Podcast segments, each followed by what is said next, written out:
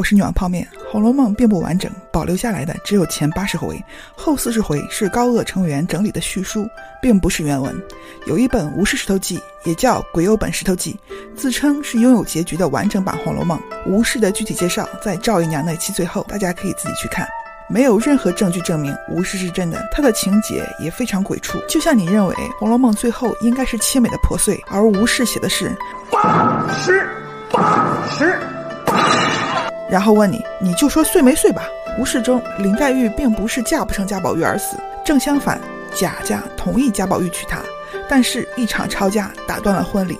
林黛玉作为未过门的宝二奶奶，要负责管理贾家，在贾家败落中苦苦支撑。详情可以看前几期，这系列视频已经做了很多期，有些问题已经解释过很多遍，为了避免重复，就略过了。上期剧情我们说到了贾家被抄家，抄家后那些没有被抓走的贾家子弟，不是想办法复兴家业，反而纠集起一伙流氓强盗回家抢夺那些没有被抄走的东西。贾宝玉的弟弟贾环杀了父亲，绑走了贾宝玉，贾家只剩下了几个女主人和奴仆。林黛玉在伤心欲绝中打起精神，要去为邢夫人和平儿分担责任，撑起贾家，等待贾宝玉回来。上期我们介绍剧情就介绍到了这里。如果林黛玉管家会是什么样？很多人一说林黛玉守家打强盗，就会把吴氏想成《水浒传》，虽然后半段确实很像，还会把林黛玉想成领兵打仗的大女主。确实，贾家深宅大院，又有许多奴仆，组织起来堪比水泊梁山。但实际上，吴氏并没有脱离规格的内容。林黛玉在面对强盗的时候。非常凄然无助。一方面，贾宝玉被抓走了，生死未卜，她很担心；另一方面，抢家产的人带着强盗在外面虎视眈眈。此时，贾家只剩下林黛玉、邢夫人、平儿、李纨几个女人。邢夫人有本事挤兑王熙凤，但是家里出事，邢夫人一点也指望不上。她蓬头垢面的哭说：“强盗要是再进来，咱们婆娘家的又不会领兵打仗，我见血还头晕，昨天就晕了好几回。”平儿虽然聪明，管理岗上干了很多年，但是贾家大势已去，人心也散了，平儿也管不住了。就如同乔姐的判词：“事败休云贵，家亡莫论亲，墙倒众人推，破鼓万人锤。”贾家的人大多唯利是图。贾母曾经说过：“我知道咱们家的男男女女都是一个富贵心，两只体面眼。”贾家这一群势利小人，对于有钱有势的，即便是奴仆，也会上赶着巴结；对于没钱没势的，就算是主子，也敢作践。连王熙凤都被这群人坑得死去活来。以势交者，势轻则绝；以利交者，利尽则散。对于这些小人来说，贾家有钱有势的时候，他们你争我抢，趋之若鹜；未来贾家败落了，没有钱势了，他们不会对贾家有一丝的同情和怜悯，他们会为了利益背叛贾家。所以。贾家内部并不是团结在林黛玉周围，林黛玉要面对的是大势已去、苟延残喘、众叛亲离的贾家。比如秦显家呢，他是一个很能钻研的人，曾经趁着厨娘被诬告，到处送礼打点，接管了厨房。自此今后呢，咱们都是一家人了啊！后来厨娘平反了，秦显家的就被革职了，白忙活一场，还赔了很多送礼的钱。无事中，秦显家的在厨房看到贾家连吃的都没有了，就说给强盗做饭也好过在这里饿死。说着就出门投奔强盗了。平儿也跟林黛玉说，家里有大半奴才不肯出力跟强盗打，也使唤不动，还有嚷嚷着回老家的，甚至玉串还煽动奴仆去投靠强盗。无事中有很多意想不到的人登台表演，尤其是那些被赶出贾家的人。《红楼梦》中，贾家赶了很多奴仆。比如跟表弟偷情的思琪，被当作狐狸精的方官，跟贾宝玉勾搭的金钏。一般认为，这些人被赶出去之后，戏份就结束了。尤其是金钏被赶之后跳井自杀了，人都死了，哪里还有戏份？但是在吴氏里，他们的戏份都没有结束。思琪和方官儿都去投奔了贾蓉，伺机来贾家发笔横财。金钏儿虽然死了，但她还有一个妹妹玉钏儿。王夫人赶金钏儿的时候，玉钏儿就在屋子外面，听到了王夫人骂金钏儿。她和其他仆人跑到屋里来看怎么回事。王夫人还让玉钏儿去叫他们的母亲来，去把你妈妈叫来，把你姐姐带出去。金钏死后，王夫人厚赏了金钏家，又把金钏的月钱给了玉钏，让玉钏以后领双份月钱。玉钏后来去给贾宝玉送汤，贾宝玉就问他母亲可好，玉钏满脸怒色，半天才说好。贾宝玉就知道他为金钏的事情生气。原文说贾宝玉陪笑问长问短，那玉钏儿先虽不悦，只管见宝玉一些性子没有，凭他怎么丧榜。他还是温存和气，自己倒不好意思了，脸上方有三分喜色。这时贾宝玉挨了打，还起不了身，就让他端汤过来，他不肯。贾宝玉就自己挣扎着下去。玉钏见他这般，忍不住起身说道：“躺下吧，哪是你造了来的业？这会子现世现报，叫我哪一个眼睛看得上？”玉钏是怨恨贾宝玉的，只是身份悬殊，他最多也就丧谤几句。贾宝玉低声下气，他反而不好意思了。后来王熙凤过生日，刚好是金钏的忌日，贾宝玉没有参加王熙凤的生日派对，偷偷出去祭奠金钏。回来的时候，遇上了玉钏，独坐流泪。此时贾母等人正等着贾宝玉回来，所以玉钏一看见他就说：“凤凰来了，快进去吧！再不来呀，都反了。”贾宝玉问玉钏：“知道自己去哪儿了吗？”玉钏也不回答。这句“凤凰来了，快进去吧！再一会子不来都反了。”看上去平平无奇，很正常。毕竟贾母等人都在等贾宝玉，他再不来，肯定急眼了。但是这句话旁边有句批语，是平常语。却是无限文章，无限情理。看至后文，再细思此言，则可知矣。就是说，看到后文就能明白这句话的无限文章。巧合的是，吴氏里就是贾宝玉回不来，贾家的人都反了。玉钏后来遇到了鸳鸯，鸳鸯是贾母的贴身丫鬟，办事公道仔细，贾母非常倚重她。鸳鸯在贾家的地位非常高，《红楼梦》有一段描写，鸳鸯在王熙凤那里坐着，贾琏回来，鸳鸯就坐着，站都没有站。但是贾母一死，贾家那群势利眼根本不在意他了。以前人人献殷勤，现在人人踩一脚。鸳鸯对贾家转为了憎恶。他问玉串知不知道谁逼死了他姐姐，还说随你怎么殷勤服侍，终究还是白忙一场。贾家的人一个个仗着权势欺负人，难不成做奴才的天生就是被呼来唤去的？玉串认为他说的对，他姐姐尽心尽忠，却被骂得那么恶毒。下作的小娼妇！玉串儿说：“我姐姐死后，太太把她的二两银子分给于我，可又能怎么样？人已经死了，也换不回命来了。可见这些主子实在恶毒。玉串儿对贾家的怨恨萌发了，所以才投奔强盗。注意，《红楼梦》中的强盗贼跟我们说的强盗贼不是一个意思。前几期我们多次说了，古人有历史局限性，农民起义军也会被称为贼盗。农民起义军一般都会有一些朴素的观点，比如替天行道。”劫富济贫等等，玉钏被这些吸引，煽动奴仆跟他一起去投靠强盗。平儿骂了他，他并不服气。林黛玉听了之后就说：“你咋不打他几个嘴巴子？”这话看着不像林黛玉，倒像是王熙凤。你干嘛不拿嘴巴子打他回来？不打他了啊？打你！很多人印象里，林黛玉柔柔弱弱，其实林黛玉很刚。薛宝钗来的时候，原文就说：“宝钗行为豁达，随分从时，不比黛玉孤高自许，目下无尘。”孤高自许就是林黛玉做人的标准很高，目下无尘就是她眼里揉不下沙子。而且林黛玉是个极度心思敏感的人，原文多次写过，比如宝玉素习深知黛玉有些小性，林黛玉的贴身丫鬟紫娟也说过，皆因姑娘小性，常歪派她才这么样。薛宝钗也这样想过，林黛玉素习猜忌，好弄小性的。大家想一下，林黛玉做人标准高，又极度敏感，眼里不揉沙，这样的人在生活中往往是难以接近的，因为她不会降低自己的标准去迎合你，她不会在乎人情世故，她在乎的是她的感受和原则。只要触怒到她，会直接刚你。很多小伙伴说林黛玉也在成长的，其实，在第六十七回的时候，赵姨娘也说过林黛玉孤高，当时。薛宝钗的哥哥从南方带回来一些礼物，薛宝钗分送给了赵姨娘的儿子。赵姨娘看了就很高兴，说：“怨不得别人都说那宝丫头好，会做人，很大方。如今看起来果然不错。若是那林丫头，她把我们娘们儿正眼也不瞧，哪里还肯送我们东西？”林黛玉做事，喜也好，怒也好，皆是出自真心，不会去刻意讨好，也不会去假意迎合。这不是成长的问题，这是林黛玉的风骨。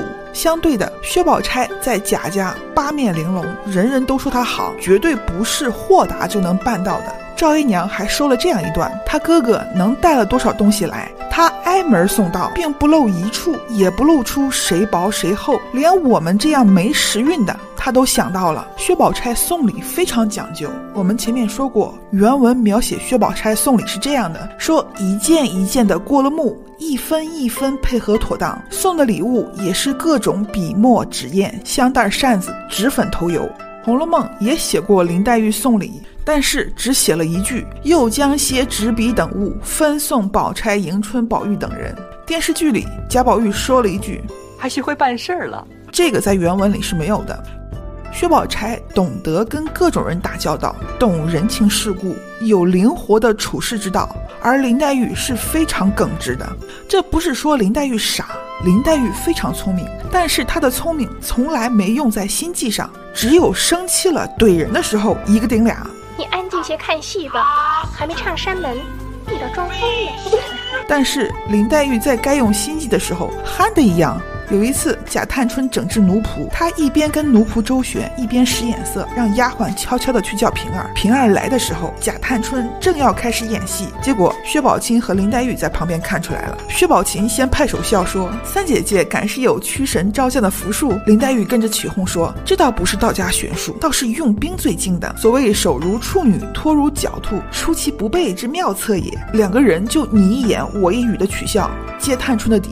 薛宝钗在这一边看着两个憨憨开心，赶紧给他们俩使眼色，让他们俩别说了，然后拿话题岔开了。有时候你就看不出林黛玉到底是聪明还是憨。有小伙伴说林黛玉会笼络人，她给小丫头赏钱，给婆子赏钱。其实赏钱是富贵人家的常规操作。看《红楼梦》就会发现，贾家大小事都要撒钱打赏，什么省亲啊、来送礼之类的要赏，遇上喜事要赏。办个事要赏，过节唱戏也要赏，快赏！甚至出门都要专门带着赏钱，一路打赏。遇上个大冤种，随便找个借口就能来讨赏。贾宝玉在大观园做事被夸了，仆人就围着要赏。贾宝玉说：“每人赏一吊钱，一吊钱已经很多了，小丫头的月钱才一吊。林黛玉赏婆子也只有五百钱，但是仆人们不稀罕，说谁没见那一吊钱。”说着就上手把贾宝玉给抢了，甚至有时候是不得不赏。邢岫烟在迎春那里借住的时候，就跟薛宝钗说过：“那些妈妈丫头们，哪一个是省事的？哪一个嘴里不尖的？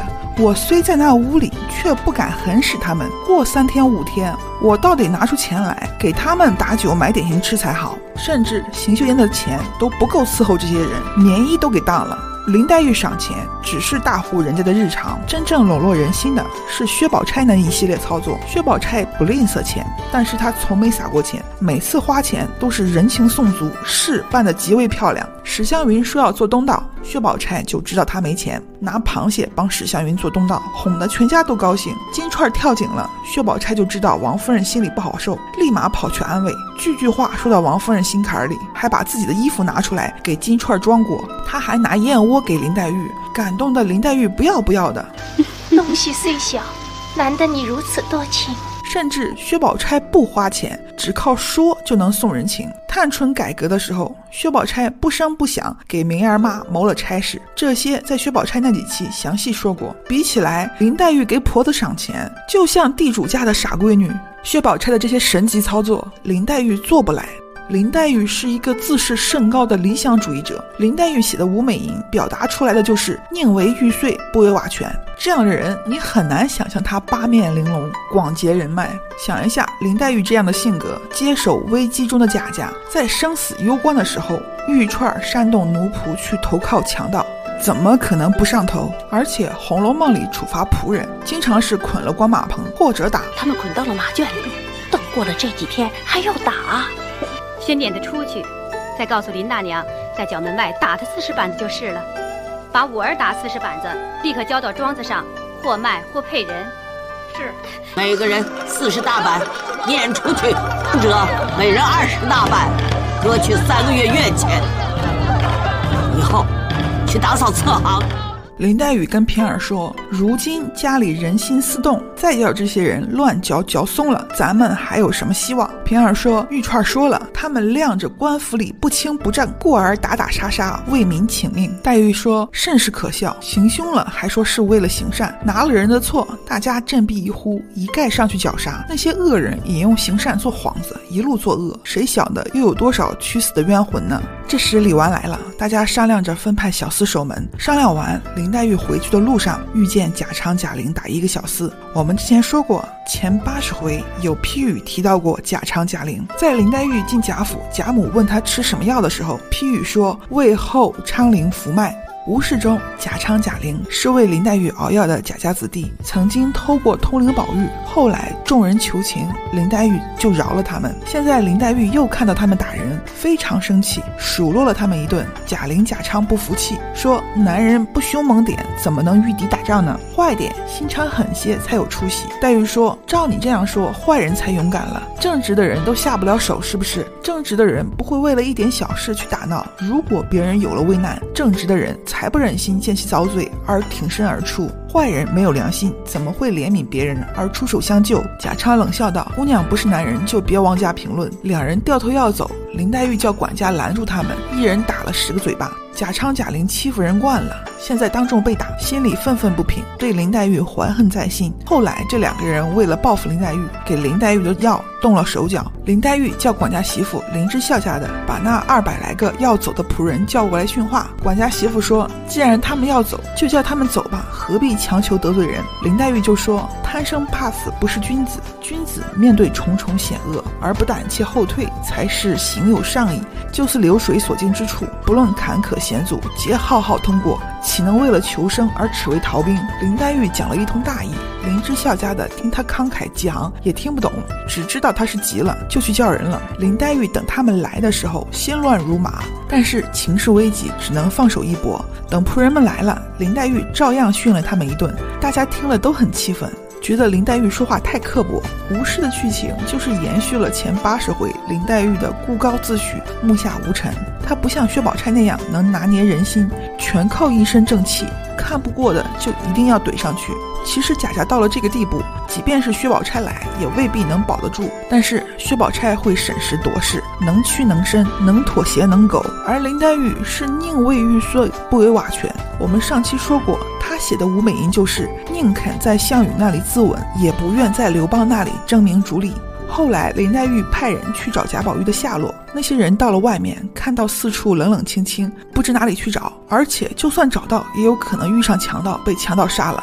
于是他们都各自跑了。林黛玉在贾家努力维持的时候，外面的人认为贾家这么有钱，肯定还有剩下的财物，于是纷纷带人来打。柳湘莲带着一群道人从西南门闯进来了。关于柳湘莲，《红楼梦》明确说过有人会去做强梁，批语提示说指的柳湘莲一干人。很多人觉得批语有问题，实际上原文也曾经说过做强梁的是谁，就是薛蟠跟一群不务正业的贾家子弟，说他们交接匪人以后必定破家灭族。而柳湘莲恰好是薛蟠的拜把兄弟。上期我们说到，批语称呼冷子兴为冷子，而柳湘莲被称为冷郎君。柳湘莲离开的那一回，就叫做冷二郎一冷入空门。原文说，这柳二郎那样一个标致人，最是冷面冷心的，差不多的人都无情无义。吴氏里，冷子兴和柳湘莲都是要算计贾家。柳湘莲的原因很简单，宁国府不干净。你们东府里。除了这两个石狮子干净，恐怕连猫儿狗儿都不干净了。其实就是觉得贾家为富不仁，所以要劫富济贫。柳湘莲冲进来的时候，正遇上小厮护着邢夫人逃跑。吴氏里，邢夫人是宁国府的，这个前几期解释过。所以柳湘莲看见邢夫人，就招呼道人上去杀。邢夫人被劈倒在地，两眼瞪天的死了。这时候贾从带着一群人出来，跟柳湘莲打在一起。贾从是贾宝玉的堂兄弟，年纪跟贾兰差不多。他是贾赦的儿子，但不是邢夫人生的，是庶出。前八十回只出现过几次名字而已。唯一一次描写是贾宝玉去邢夫人那里的时候，贾从来问好，邢夫人见了他说：“哪里找的活猴去？你那奶妈子死绝了，也不收拾收拾你，弄得黑眉乌嘴的，哪里像大家子念书的孩子？”吴氏里，邢夫人被砍死后，贾从带着管家奴仆赶来了，但他们不是柳湘莲的对手，贾从只能跑到一个院子里，关上门，躲着不出来。外面的贼人就点了火。贾从被熏得黑眉乌嘴，撞开门逃了。傻大姐看见邢夫人被杀了，哭着跑去找林黛玉报信。皆因你素日是傻子，否则连你也要打死。林黛玉赶紧叫平儿召集家人抵挡，贾家子弟就带着奴仆去园子里跟贼人打。二十个小厮守着潇湘馆，半个时辰后，小厮回报说，贾环和赵姨娘再次带人来了。他们一边抢劫，一边跟柳湘莲打起来了。林黛玉见家败成这个样子，家人被贼人当草芥，不由得哭起来。赵姨娘的侄子钱怀前八十回出现过，也是个仗势欺人的小人。他抓住贾家子弟肆意的折磨，丫鬟被追逐凌辱，一个叫霁月的丫鬟来不及跳井被抓住了。《红楼梦》前八十回没有这个角色，但是在晴雯的判词里出现过。霁月难逢，彩云易散，心比天高，身为下贱。以往认为这句判词是暗示晴雯的名字，霁是晴的意思，雯是有花纹的云。吴氏偏要独自妖娆，说霁月和彩云是两个丫鬟。彩云在《红楼梦》里是存在的，是王夫人的丫鬟，跟贾环要好的那个。而霁月是吴氏里出现的，他被抓住后说自己是林黛玉，众贼人一听就没动他。因为赵姨娘的侄子钱怀说要娶林黛玉，大家就把霁月带到赵姨娘和贾环跟前。赵姨娘一看就知道不是林黛玉，贾环就把霁月赏给了一个叫罗照的贼人。霁月假意要嫁给他，找机会一刀刺死了他，说我一弱女子杀一贼寇足矣。说完就拿刀自尽了。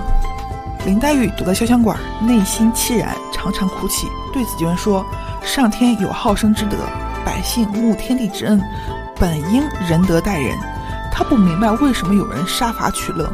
平儿跟林黛玉商量，开门放大家出去逃命，等太平了再回来。林黛玉同意了，但是没想到外面埋伏了很多流寇，只有少数几个逃出去了。平儿也带着巧姐翻墙出去了，但柳湘莲和贾环、赵姨娘他们打了一阵。打不过就撤走了。贾环和赵姨娘得了意，更加肆无忌惮要去找林黛玉。路上遇到了嫣红，前八十回假设强娶鸳鸯不成，花八百两买了一个叫嫣红的小姑娘。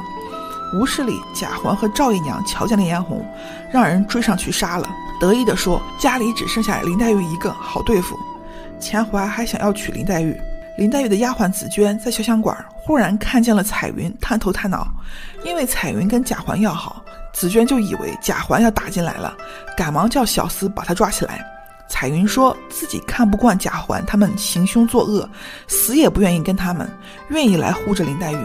然后彩云告诉林黛玉，平儿带着乔姐跑出去之后，被赵姨娘杀了。林黛玉听后昏了过去，半天才哭出来。现在邢夫人和平儿都死了，贾家管事的只剩她一个了。林黛玉说：“你们快去跟强盗拼了，我也不活了。”彩云看他们都在哭，没人理会自己，就跑去找赵姨娘，说林黛玉已经翻墙跑了，咱们要不要去外面追？赵姨娘一上去就两耳光，说她吃里扒外。那个神婆子马道婆也在旁边说，这样的叛徒该乱刀砍死。赵姨娘就抽了旁边人的剑，砍死了彩云。就在这时，来了一群人，跟贾环的人打起来了。贾环的人支撑不住，只能匆忙逃走。来的这伙人是冯子英带来的。冯子英在前八十回出现过，是神威将军冯唐的儿子，一身英豪气，曾经爱打架，打伤过都尉儿子。他听说贾家遭难，就带着属下兵丁来贾家救急。小红和贾云也来了，他俩已经成婚一年多，听说贾家出事，也赶来了。再加上魏若兰，一众人打退了贾环，给林黛玉报喜。林黛玉听了很欣慰，但是一想到贾宝玉下落不明，又伤心的哭起来。小红和贾云就说他们去打探贾宝玉的消息。就在贾家情势刚刚好转的时候，冷子兴和柳湘莲又回来了，他们带了更多的人来。冯子英拼杀多时，腿部中刀，被人救出去，下落不明。多亏魏若兰回家又带了人来，才守住。林黛玉夜里睡不着，打开窗子，见银河耿耿，明月清朗，寒气侵人，秋气日深，顿觉浑身发凉。她从抽屉翻出两个帕子，那是那年贾宝玉被打后送来给他的。你快到林姑娘那里看看她在做什么，她要问我，就说我的病好了。哎呀，白眉赤眼的干什么去呀？你就说句什么话也算个事儿啊！我让你把这个送给他。他要你这两块半新不旧的帕子做什么呀？他要说你打趣他，恼了怎么办？你放心，他知道。上面还写着三首诗。林黛玉想起那年的事来，拿着帕子落了泪。又想起贾宝玉不知在哪，不知贼寇怎样对他，越想越难过。紫娟陪着落泪，劝他去睡下，但是林黛玉一整夜都睡不着，想着平儿已死，只剩自己支撑局面。虽然此时还有李纨，但是前八十回说过，李纨直将德善，管不了家，所以林黛玉非常焦急，待下人更严苛。半夜三更也催着众奴仆起来，在院子里等着抵御贼兵。她越是着急，就越不能服众。这里吴氏说，黛玉既非男儿，又启动御敌之道？林黛玉确实没学过带兵打仗，但也不是所有男人都懂，也不是所有女人都不懂。吴氏里也有批语说。可叹平清不通战事，又妄加指挥。若阿凤、贾政、贾琏、探春犹在，贾府何惨败如此？探探，王熙凤是脂粉队里的英雄，贾探春是贾家最后的希望。前八十回就有批语说过，探春如果没有远嫁，贾家子孙不至于流散。而林黛玉的判词“开怜咏絮才”出自谢道韫。谢道韫在家族失败后，带着奴仆婢女出去砍贼，与贼拼得一死。林黛玉有谢道韫的忠义节烈，但她不是一个有心机手腕的人，而且她还有一个致命缺点——感情用事。吴氏里，她心慌意乱，只一味孤行，又多疑心窄，顾不得人心。那些下人见她是弱女子，贾家又失败无望，都不肯听她指挥，只贪生惜命，懒散无为。一心想着逃出园子自便，有几个跟林黛玉顶撞了起来。林黛玉又生气，叫小厮打了他们一顿。结果这些仆人私下就说林黛玉刻薄狠毒，贾家没指望了。这一群带黑，暗地里各种造谣污蔑林黛玉。渐渐的，越来越多的人就不肯听林黛玉指示了，只有个别丫鬟小厮还听着。林黛玉见势单力薄，又不得人心，更发了狠，心急之余更刻薄起来。昼夜眼泪不停，这些无视的剧情看上去可能匪夷所思，但是非常巧合的贴近林黛玉的诗词。前八十回，林黛玉写了不少诗词，比如《秋窗风雨夕》《桃花行》《葬花吟》《武美吟》，这些诗词大多很伤感。以往解读这些伤感时，大多认为林黛玉是多愁善感，外加身世可怜，无依无靠，所以才伤感。但是批语透露过，这些诗是未来的剧透，讲的是未来的悲剧。以往对这些剧透的解读大多比较笼统，比如林黛玉与贾宝玉是爱情悲剧，所以诗词都透着哀伤。但是对比吴氏，你会发现，好像这些诗在讲一个故事：秋窗风雨夕是序幕，桃花行是过程，葬花吟是结局，舞美吟是咏叹。作为序幕的秋窗风雨夕写在第四十五回，薛宝钗来找林黛玉，陪她正视情感上的困扰。帮她排解生活中的苦闷，因为四十五回的时候，林黛玉的重要戏份基本都结束了，在我印象里是很靠后了，所以说了一句临近八十回，实际上说错了，应该是前八十回刚过半的时候，薛宝钗来了，说的话非常温柔体贴，而且正中林黛玉心事。林黛玉愁自己寄人篱下，薛宝钗就说反正要嫁人，不过一副嫁妆，愁也愁不到哪里去。而且还提出给林黛玉送燕窝，吃吃病就好了。林黛玉听了，对薛宝钗感激涕零。薛宝钗临走的时候，林黛玉依依不舍，让她晚上再来说句话。但是天还没黑就下雨了，秋林漠漠，阴晴不定，雨滴竹梢，更觉凄凉。林黛玉认为薛宝钗不能来了。后来薛宝钗果然没来，林黛玉拿了一本书来看，里面有《秋闺怨》《别离怨》。看了之后颇有感慨，就写了“秋窗风雨夕，秋花惨淡秋草黄，耿耿秋灯秋夜长。花朵到了秋天变得惨淡，草到了秋天变黄，夜晚到了秋天都变长了。他在灯前牵挂着，不安着，已觉秋窗秋不尽，哪堪风雨助凄凉。秋天降临还不算，还有风雨，让秋天显得更加凄凉。你会发现这段戏份特别割裂。薛宝钗安慰过林黛玉后，虽说林黛玉不可能跟史湘云一样活蹦乱跳，但至少心情好一些了吧？结果到了晚上下雨了，林黛玉认为薛宝钗来不了了，立马又开始伤春悲秋了。欣赏林黛玉的会觉得优美，欣赏不来的会觉得矫情。然而在吴氏里，这些都是 flag。吴氏中，林黛玉与贾宝玉成婚的时候，贾家被抄了，这是贾家由盛转衰的一个关键。就像入了秋，万物萧瑟，秋花惨淡，秋草黄，耿耿秋灯秋夜长。贾家被抄家后没有钱了，那些吃喝嫖赌的子弟不想办法养家，反而纠集一伙流民强盗回来抢东西，已觉秋窗秋不尽，哪堪风雨助凄凉。贾环杀了父亲，抓走了贾宝玉，林黛玉伤心欲绝。她从期待与贾宝玉的婚事，突然变成了家破人亡，贾宝玉生死未卜。祝秋风雨来何速，惊破秋窗秋梦露。祝凄凉的风雨来得太快了，摧毁了秋天窗下他梦中的那一抹绿色。报得秋情不忍眠，自向秋萍一泪逐。秋竹遥遥一短情，千愁照恨动离情。在这万物消落的季节，他睡不着，将蜡烛拿到屏风前，蜡烛滴着泪在风中摇曳，牵动了他离别的思念。这里林黛玉写了一个离情，说明她和贾宝玉分开了。其实有很多分析认为，林黛玉和贾宝玉未来会分隔两处，比如八七版《红楼梦》编剧也认为最后宝黛分离，说贾宝玉送探春出嫁回来的路上遇上意外，因为前八十回写到过很多相思离别，比如我们上回说的吴美银，还有批语提到的望燕鱼，还有贾宝玉做的红豆曲也提到了滴不尽相思血泪抛红豆。再比如林黛玉的绰号潇湘妃子，指的是舜的两个妻子娥皇女英，他们两个去寻夫，得知舜死了，两人痛哭泪尽而死。这些都说明林黛玉和贾宝玉未来处在一种分离的状态。八七版的宝黛分离看上去比较像《红楼梦》，而吴氏里写的是八十八十八十。《就让风雨夕》下面几句是这样写的：一场风雨来了，家家户户都入了风，下了雨。被褥都挡不住秋风寒冷，而且雨越下越急，一整夜的风雨呼啸，就像伴着离别之人的哭泣。院落在风雨下更加消落，虚掩的窗外，稀疏的竹子滴沥着雨水。这风雨不知什么时候才能停，眼泪已经打湿了纱窗。这首诗的意境就表达出林黛玉独自一人在秋夜的风雨中苦苦的思念，风雨又冷又急，冲击着家家户户。不知道什么时候是个头。这首诗的意象可以有很多解释。以往的解读大多是林黛玉多愁善感，或者身世可怜，无父无母，无依无靠，又或者封建婚姻不自由等等。而无事中，秋天是贾家败落，风雨是对贾家摧枯拉朽的打击。